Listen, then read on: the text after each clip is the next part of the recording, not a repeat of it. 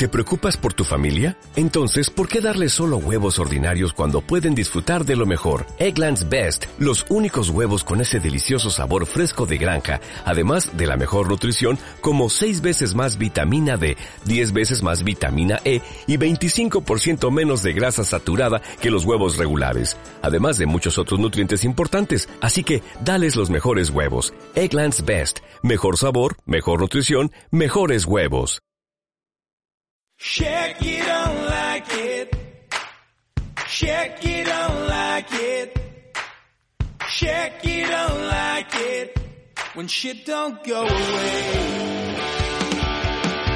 Jackie gets in trouble almost every day since I got her at the mall while Jen was away. Barking during Smartcast, what can I say? She's biting on my shoes, but she just wants to play. Jackie gets excited the man is home,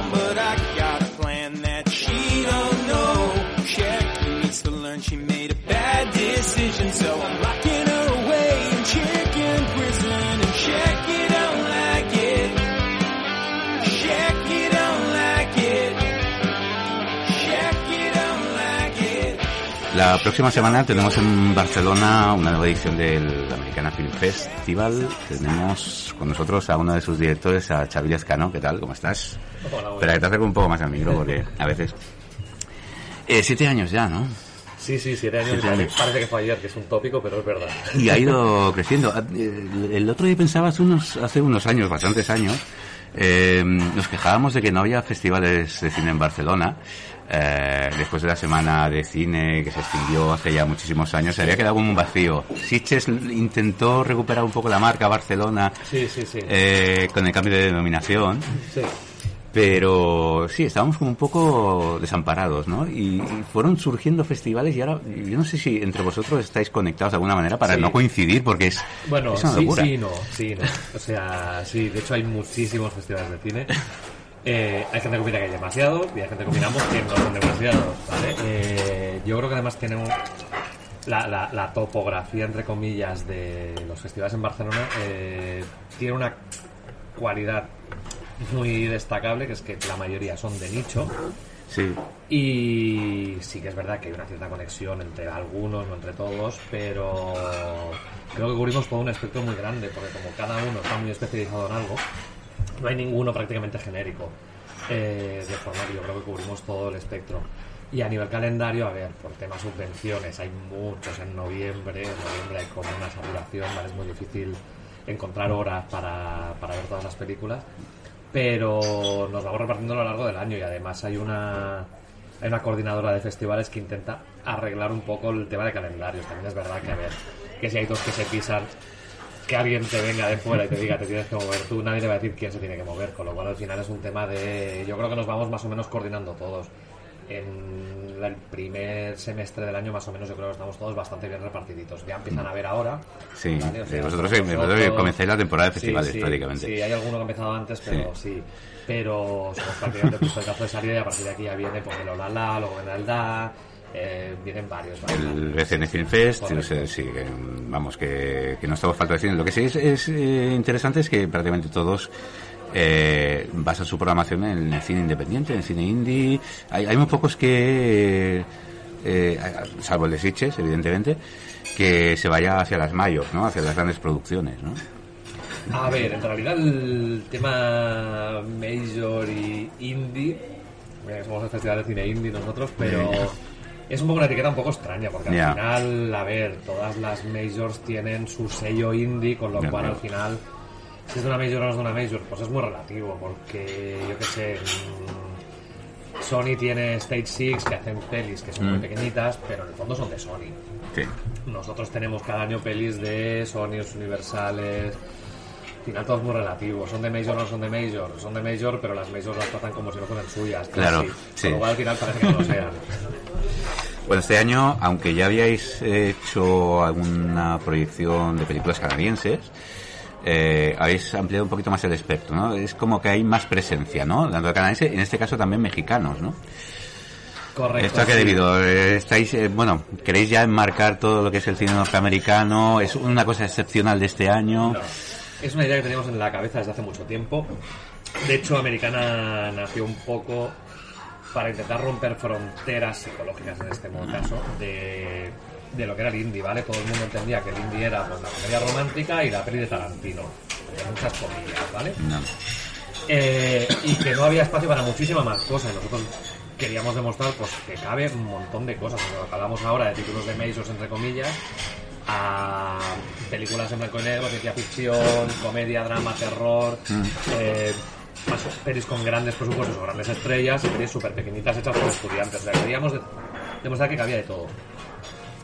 Y el nombre siempre ha sido Festival de Cine de Cinema Independiente Norteamérica, ¿vale? Norteamérica. eh, al final todo el mundo hace como un abuso del lenguaje como con el indie. Y parece que todo Norteamérica es Estados Unidos. Y dices, no, Norteamérica son más, también está Canadá y México. Mm.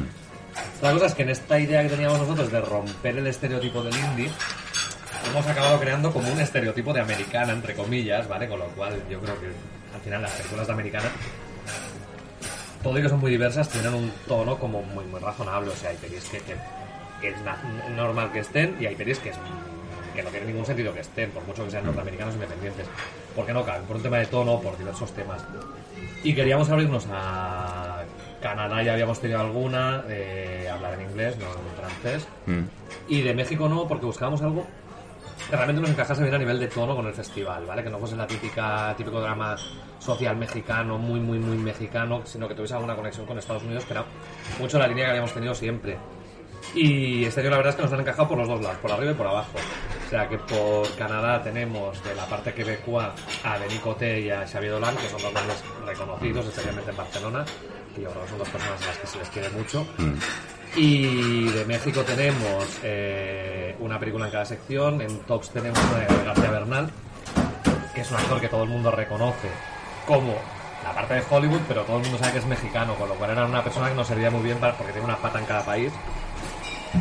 Eh, de documental tenemos Midnight Family, que es un documental como muy, muy, muy, muy Sundance, me parece una peli totalmente USA.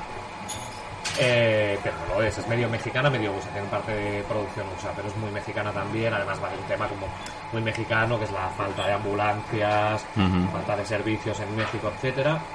Y luego la otra que teníamos era Mano de obra. Mano de obra, que sí que probablemente está tiene un tono argumental especialmente como mucho más habitual del cine mexicano, ¿vale? Porque es crítica social, etcétera. Mm.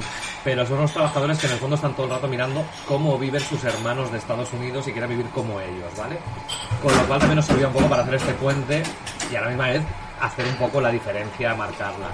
Y la verdad es que estamos muy contentos con las cinco películas que, que nos hacen crecer a nivel mapa para entendernos, a nivel territorial. Esa de mano de obra ya se ha comparado con Parásitos, ¿no? Porque tiene Bueno, esa crítica social. tiene, algún toque, tiene ¿no? muchos toques muy parásitos, ciertamente sí, sí, sí. sí, sí, sí. Eh, eh, habéis ampliado mucho, digamos, lo que es la- el, el- el- el programa de- del festival a lo largo de estos años.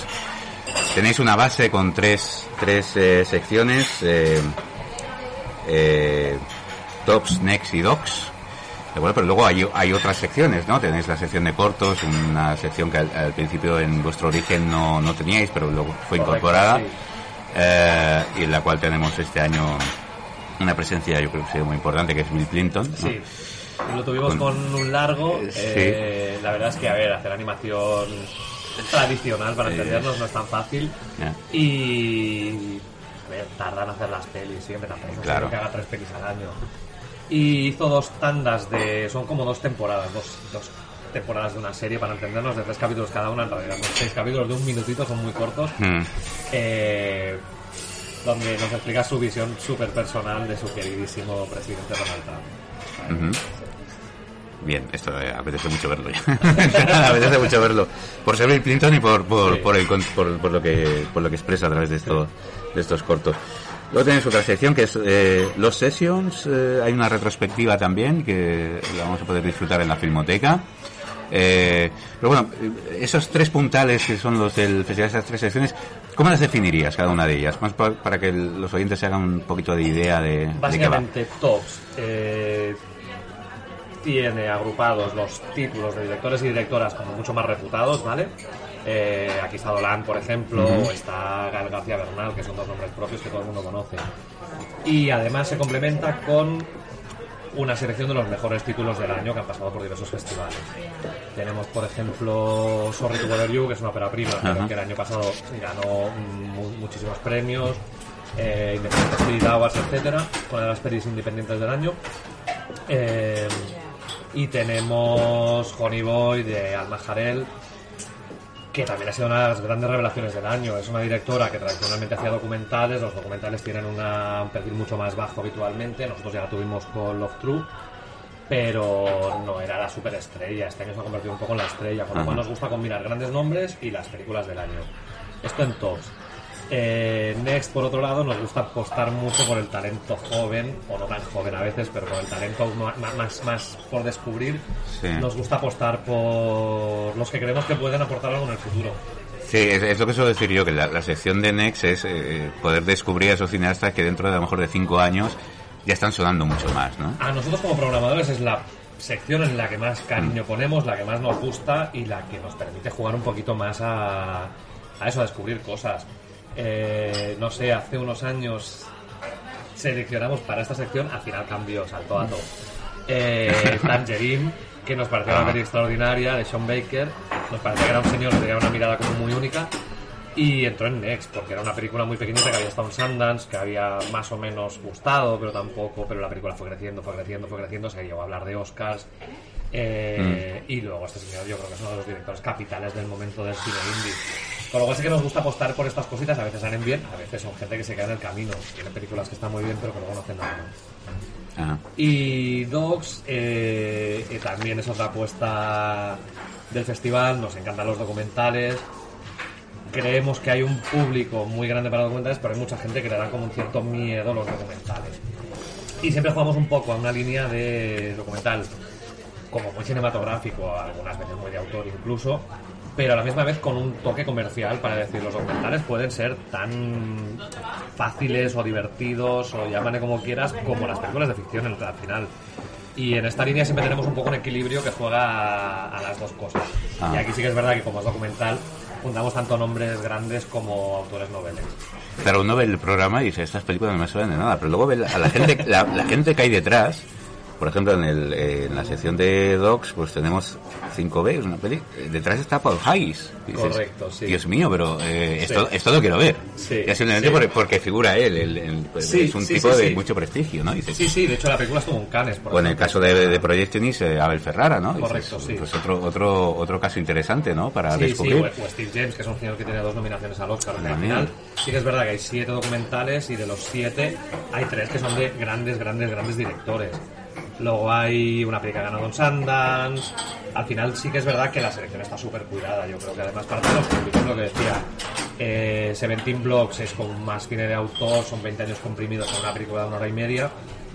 Y I Want My MTV es un documental super pop de la historia de nacimiento, crecimiento y venta de la MTV. Que a todo el mundo que le gusta la música, yo creo que es un documental. Claro, además aparecen también pues los, los músicos de bueno de, Sí, de- sí, de es- referencia, ¿no? Veo por aquí David Bowie, Sting, Annie Lennox. Sí, David Bowie además tiene un momentazo espectacular, defendiendo la música negra cuando, Ah, qué que- bueno. cuando no, no pasaba nada de música negra.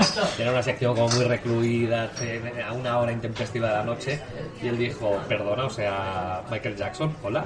Y la verdad es que es interesante. Sí, sí. Eh, hablando de invitados, eh, tenemos a uno muy especial que es Steve James, un creador al que le tenéis mucho cariño. Sí, sí, sí, la verdad es que es eso, es lo que decíamos, que los documentales nos gustan. Es un señor que, a ver, los documentales al final, la gente que le gustan mucho, sí que los tiene muy, muy fichados y tiene mucho interés. El resto de la gente igual no tanto. Pero es un director que ha tenido dos nominaciones a los Oscars. Una de ellas muy especial además porque es Hoop Dreams, que no es el mejor documental, sino que es el mejor montaje de peli generalista, con lo cual muy difícil que un documental salte de categoría y tenga una nominación fuera. Y la verdad es que nos parecía un director súper interesante. Viene a presentar una serie nueva de 10 horas que hemos repartido en cuatro, en cuatro sesiones. Gracias, gracias. Además es una serie eh, que aparte ser muy interesante por el tema, porque trata integración racial en los institutos, etcétera, Mm. eh, está dirigida a varias manos y entre ellas está Bing Liu, que es una de las grandes estrellas de los documentales del año pasado con 19 de Edad. O sea, que al final es una... Ya también es verdad que van colaborando varias gente, es uno, uno de los temas también claves del indie, las colaboraciones entre autores. Y aquí también las encontramos. Interesante, porque en estos siete años, claro, ya, ya ha- habláis de, de, de autores que ya son habituales del festival. O que Sí. cierta manera han participado de, de, digamos, Sí, de una manera u otra, ¿no? sí. Por ejemplo, hecho- Charles, Barnett, por ejemplo. Sí, sí. No, Charles Barnett es la primera vez que lo Es la tenemos. primera vez, Sí, mm. porque realmente queríamos reivindicarlo hace mucho tiempo. Y nos faltaba esta sección que era como de rescates que empezamos el año pasado. Vale. Y como era una persona que teníamos muchas ganas de, de reivindicar, eh, le hemos decidido dedicar esta sesión con dos películas y dos cortos. Ah. Sí, de Pero, hecho, pero es la primera vez que, Barnett, que traes sí. algo de él. Sí, Ah, sí, vale, vale. sí. de hecho además es un director que, que en círculos muy cinéfilos sí que todo el mundo más o menos conoce, porque llevan unos cuantos años los directores de primerísima fila intentando reivindicarlo. Por ejemplo, una de las dos películas estaba perdida en la rescató Steven Soderbergh. Hace dos años le dieron un Oscar honorífico en plan justicia universal como el de Hitchcock, que de estos de no le hemos dado nunca nada, pobre hombre pero sus películas estaban perdidas, no estrenaba nunca. Un señor un poco difícil de, de ver sus películas y hemos querido rescatarlas y traerlas. Creemos que son además dos super joyas, no lo creemos nosotros. Están en todas las listas de BFIs, de, del, de la Biblioteca del Congreso de Estados Unidos, están todas las listas de películas de como dos de las películas capitales, especialmente Killer of Sheep, de la filmografía norteamericana y mundial. Y además de Steve James, ¿qué otros invitados van a estar por Barcelona estos Pues días? tendremos a Denico T también, Ajá. que viene a presentar Ghost Town Anthology y además eh, que la película luego se estrena el día 13 en Sunset y en Madrid en Cineteca y además tiene como dos mini retrospectivas en Cineteca y Sunset los Ujú. días previos. O sea que también le vamos a sacar un poquito de jugo, creo Muy que bien, muy es bien. un personaje bastante bastante interesante con jugada drama y ficción y, y nada, que estar aquí para hablar con quien quiera. ¿Hay alguien más? Y Eh, luego además tenemos de otra de las líneas del festival son las comedias, que los festivales suelen dejar de lado y nosotros sí que nos gusta Mm. reivindicarlas mucho. Y tenemos otra vez una comedia de estas salvajes muy marca de la casa, muy delirante y extraña y surrealista, que es Greener Grass, que estuvo en Sitges. Y va muy en la línea de Lemon. Si alguno la vio el año pasado, estas películas así completamente surrealistas. De hecho, la directora de Lemon sale en, Aparece en la película. en la En película el- en el y vienen las dos directoras y protagonistas de la película a presentarla. Que además esto que hablábamos de que al final tenemos nombres propios que se van repitiendo, no solo se repiten en el festival, sino que se repiten en el indie. Ahora mismo acabo de decir que la directora de, de Lemon salía en Greener Grass, pero es que la directora de Greener Grass sale en Thunder Road, que también la tenemos. Con lo cual al final es como todo un universo que se va... Es un universo muy pequeño al final el indie, es un microcosmos y todos se conocen, todos trabajan juntos, todos hacen muchos festivales juntos y es como una gran familia al final. Ujú. Claro, es el festival con Sever, esta película que todos esperamos con Kristen Stewart interpretando a Jean Sever.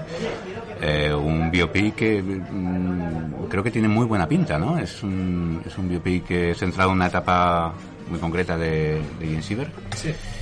Y todo el mundo está hablando de la interpretación de Kristen Stewart como... Sí, Kristen Stewart de hecho se ha situado... Siempre, siempre hablo de los dos a la vez porque para mí van como muy de la mano, ¿vale? Por motivos muy evidentes. Eh, Kristen Stewart y Pattinson empezaron Ah, los dos con, con Crepúsculo, que Sí. parecía que era tiro de palomitas para quinceañeros y que se iban a quedar ahí. Y la verdad es que los dos han hecho unos movimientos súper inteligentes. Y además Eh, con cineastas muy complicados. trabajar. además, claro, supongo que era aquello. Una vez haces una peli tan comercial y con tantísimo éxito como Crepúsculo, o intentas replicar fórmula y te dedicas a eso y te encasillas ahí, o de repente decides que aprovechas eso y saltas para otro lado completamente diferente. Y los dos están trabajando en papeles absolutamente interesantes, con directores interesantísimos. Son siempre las grandes estrellas de las alfombras rojas de Cannes, Berlinales, etcétera.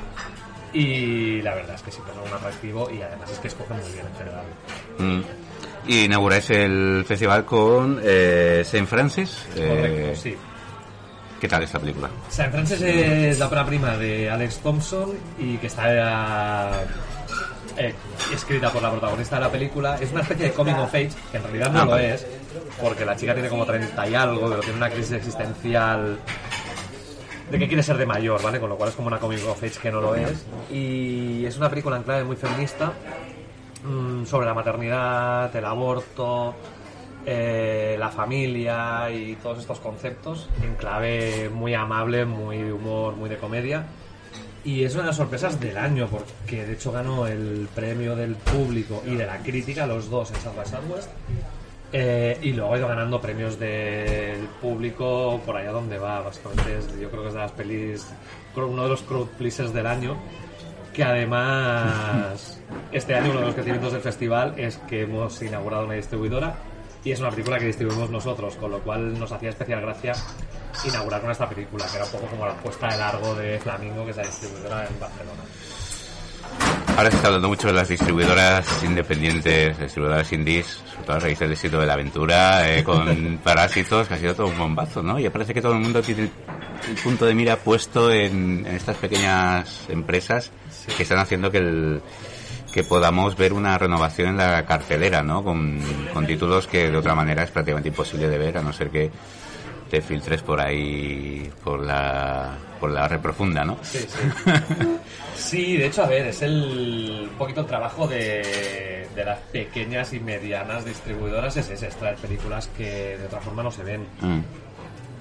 Y además yo creo que también sirve un poco para intentar, que es un trabajo que también hacemos los festivales, intentar que la gente vuelva al cine. O sea, al Ah. final, no sé, igual es una idea muy romántica, ¿eh? Eh, Entiendo que el mundo evoluciona y tal, eh, pero yo creo que es una idea que la experiencia de ver una película en una sala no es la misma que verla en casa. Eh, creo que está la pantalla grande, creo que hay un tema de compartir experiencia con más gente. Mm. Y las Majors sí que es verdad que siempre llevan el mismo tipo de películas, más o menos, películas súper atractivas, ¿eh? de Majors no, no voy a decir lo contrario. Pero sí que es verdad que yo creo que, que hay un público que está un poco huérfano y que las pequeñas distribuidoras o medianas intentan traer películas mucho más atractivas para este público, que es un poquito más cultural para entenderlo. Y la verdad es que súper contento por el éxito de la aventura, que además creo que lo llevan haciendo súper bien, no solo con Mm. Parásitos, sino yo te diría que prácticamente desde que aparecieron. O sea, Sí, sí, sí. tres han ido trabajando muy bien, muy bien, muy bien y yo creo que es un éxito súper merecido. Es un modelo a seguir, ¿no? En cierta manera. Eh, Sí, sí, sí, es un- bueno, hemos hablado de Kevin Smith, que es el, el abanderado del friquismo cinematográfico y uno de los autores indies pues eh, más reconocidos, ¿no? Sí. De esos años 90 desde Clerks. Sí, de hecho, a ver, también hay un tema generacional aquí, Sí. claramente. eh, Por cierto, va a estar no él, pero sí eh, su nueva película, que es un reboot, además. Sí, sí, sí, sí, bueno, Bueno, no es un sé- reboot. no es- sé exactamente no, es un reboot, hacen como... Es, es en plan de... Intentan hacer un reboot en la película, Ya. de hecho, o sea, intentan evitar un reboot, perdona. Con lo cual es una... Rescatan los personajes, yo creo que... Sí que es verdad que en los últimos años había caído un poco en el olvido eh, Kevin Smith, porque tampoco había hecho muchísimas pelis. Bueno, se había metido más en el mundo del cómic, como eso, por eso, guionista, por eso, y, que había caído un poquito más en el olvido. había y tal. aparecido en Star Wars. Sí, sí, más. sí, sí, sí. Pero como director no, la gente lo tenía un poquito olvidado. Y todo el mundo, cuando hablamos de los grandes nombres del indie, pues todo el mundo se acuerda de Tarantino, se acuerda de Jim Jarmusch, porque ha seguido en activo y además ha ido subiendo mucho de nivel. Y esto me ha quedado un poquito ahí en tierra de nadie, pero yo creo que para toda la generación de los que tenemos rondando los 40, todos recordamos Clerks, todos recordamos cuando la fuimos a ver, fue un bombazo, es una peli que marcó un antes y un después, claramente, Mm. creo. Y nos encanta rescatar estos dos personajes que además, claro, o sea, sí que es verdad que es lo que tú decías ahora, que, que se ha dedicado a otras cosas y en todo este camino que ha ido haciendo de cómic, etcétera, etcétera, se ha convertido como en una especie de pope del indie en Estados Unidos también. Y tiene muchísimos amigos y sale absolutamente todo el mundo en la peli, es que sale muchísima gente, con lo cual es muy guay. Es una bizarrada y una locura como siempre.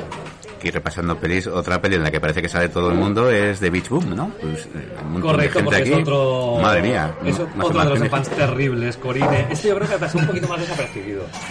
Los Sí. que éramos un poquito más punkis en aquel momento, todos nos acordamos de Gummo. Pero yo creo que ha pasado un poquito más desapercibido, siempre ha ido un poquito más perfil bajo, hasta hace dos o tres años, no recuerdo ahora, que hizo Spring Breakers, que ahí sí que Mm. pegó la campanada con Spring Breakers. Fue una de las películas del año, todo el mundo hablaba de ella y esta película va muy en la línea y nos gustaba traerla, o sea, no es una película que no se haya visto, que no está previsto que se estrene. Sale Matthew McConaughey también en un papel Y Jonah Hill, y sí, Zac Efron, Sí, pues sí, sí, sale también todo el mundo. Y la verdad es que es una película súper divertida también. Ah. Eh, una de las películas que también me llama mucho la atención es Swallow. Película que, al menos por su argumento, parece muy inquietante, ¿no? Sí, de hecho Swallow fue... mm, yo te diría que la gran sorpresa de la pasada edición de Sitges, porque había algunas que sí que triunfaron, pero que ya se esperaba mucho de ellas, Adoration, Bacurao, algunas de estas. Pero Swallow yo creo que fue la, la película que realmente hizo ¡pop!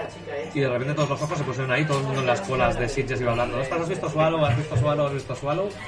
Y como al final sí que es verdad que son películas que van creciendo, pero que no del todo, siempre nos gusta rescatar alguna. Y en este caso además es una película que empieza, tiene un poco de body horror para entendernos, porque es una señora que empieza a ingerir cosas un poco randoms, pero sin pasarnos, y luego al final acaba hablando de otros terrores como mucho más cotidianos. Es una película que cabalga entre el género de terror y el cine de autor, pero sin acabar de serlo.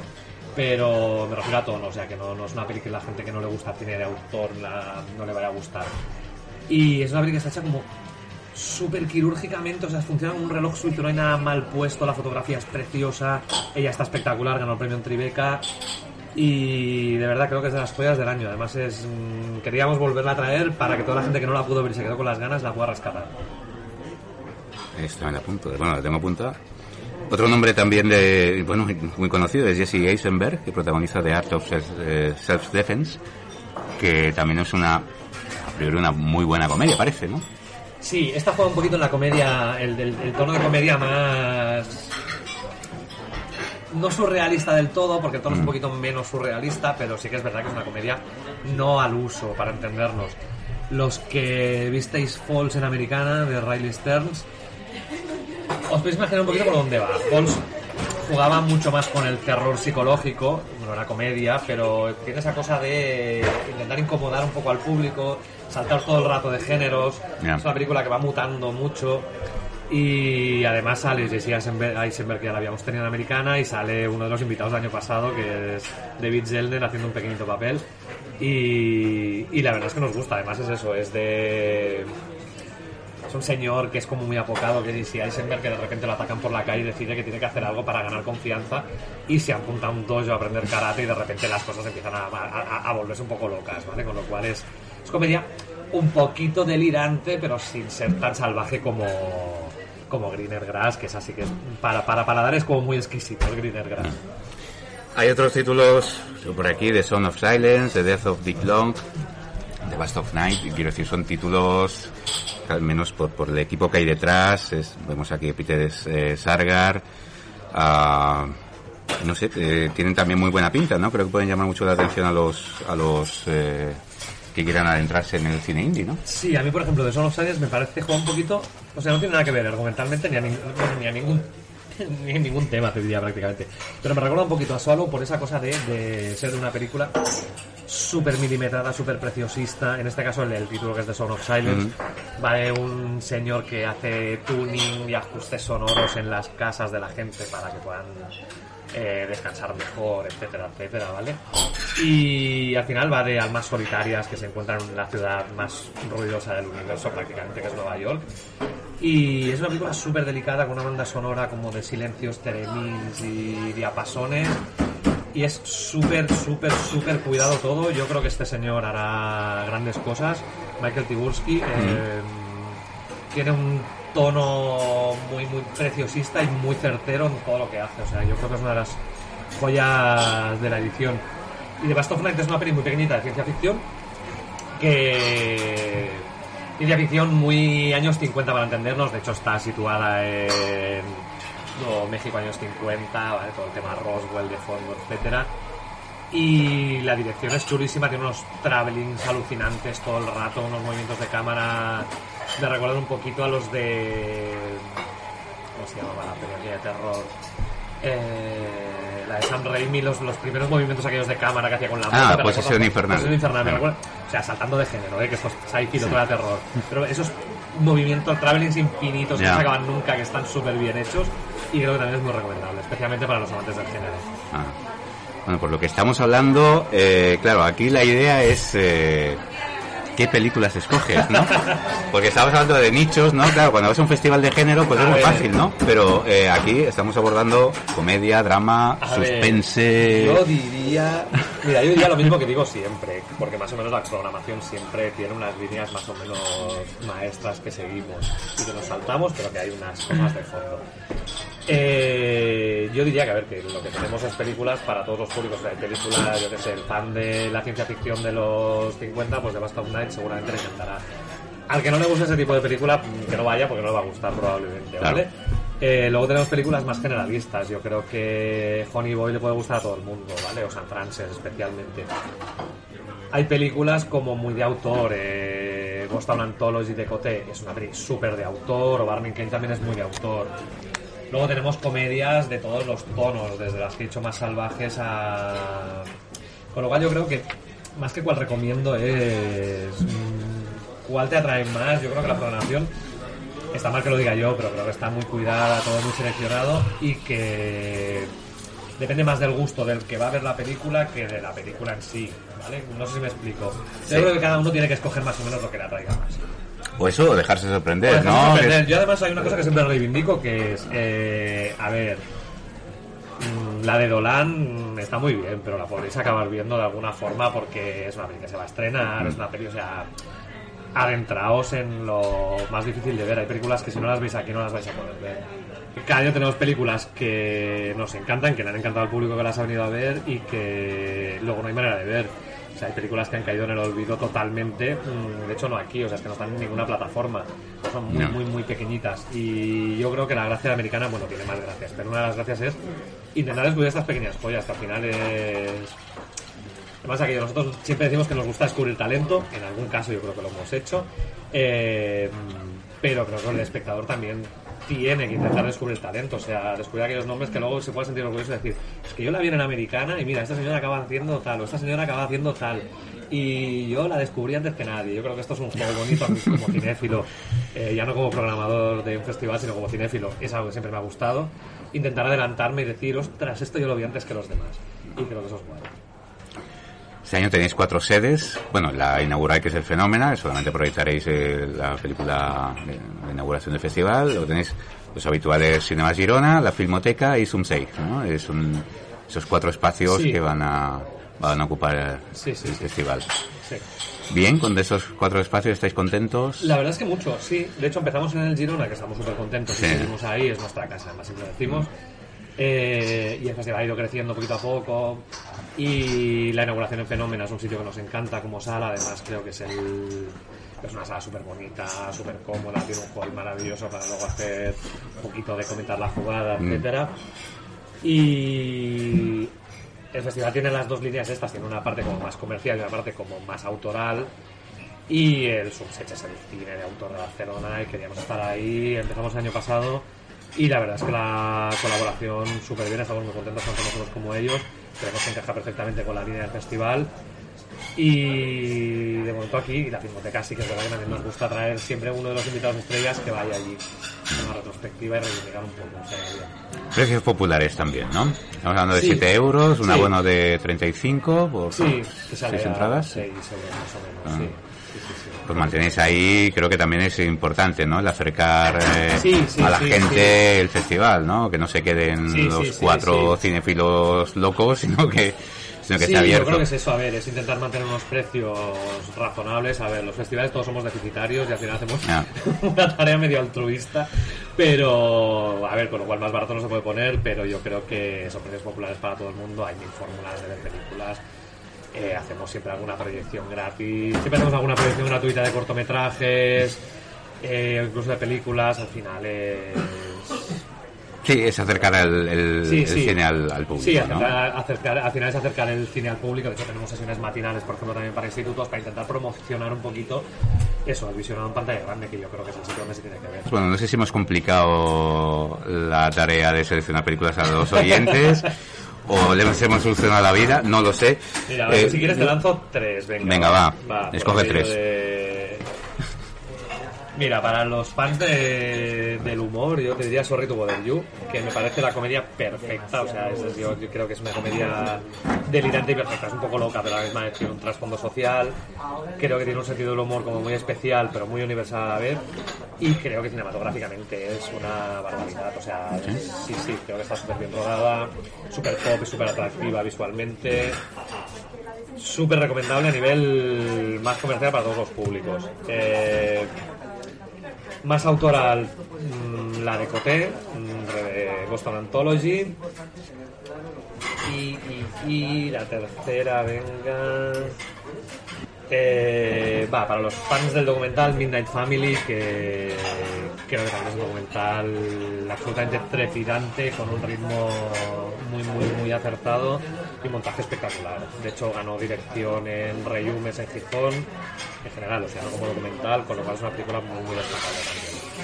Pues quedamos con esas tres. Cogemos el abono, quedamos con esas tres y nos quedan otras tres para escoger nosotros. Bueno, puedes venir con alguien acompañado también y ver También, tres, o sea, también, el sí, abono sí. es compartible, que eso sí que está Es bien. compartible, eso también es bueno saberlo. sí, sí.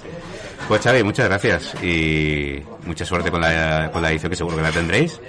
Y nos vemos por el festival. Pues muchas gracias a vosotros y nos vemos por allí. Saludo. Never made it as a wise man. I couldn't cut it as a poor man stealing. Tired of living like a blind man. I'm sick aside without a sense of feeling. And this is how you remind me. This is how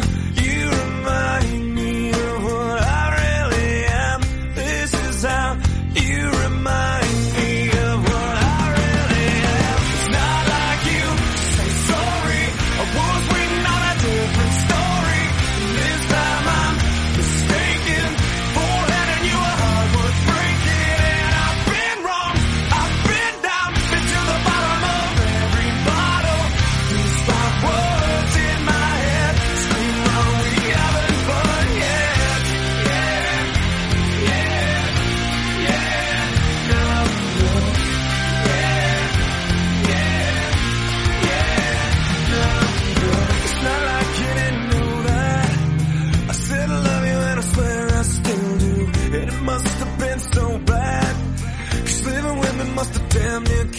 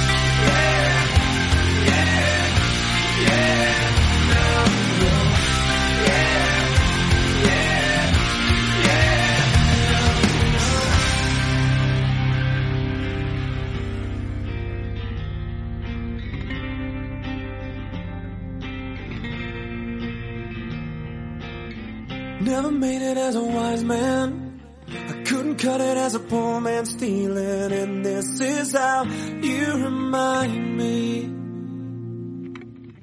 This is how you remind me. This is how you remind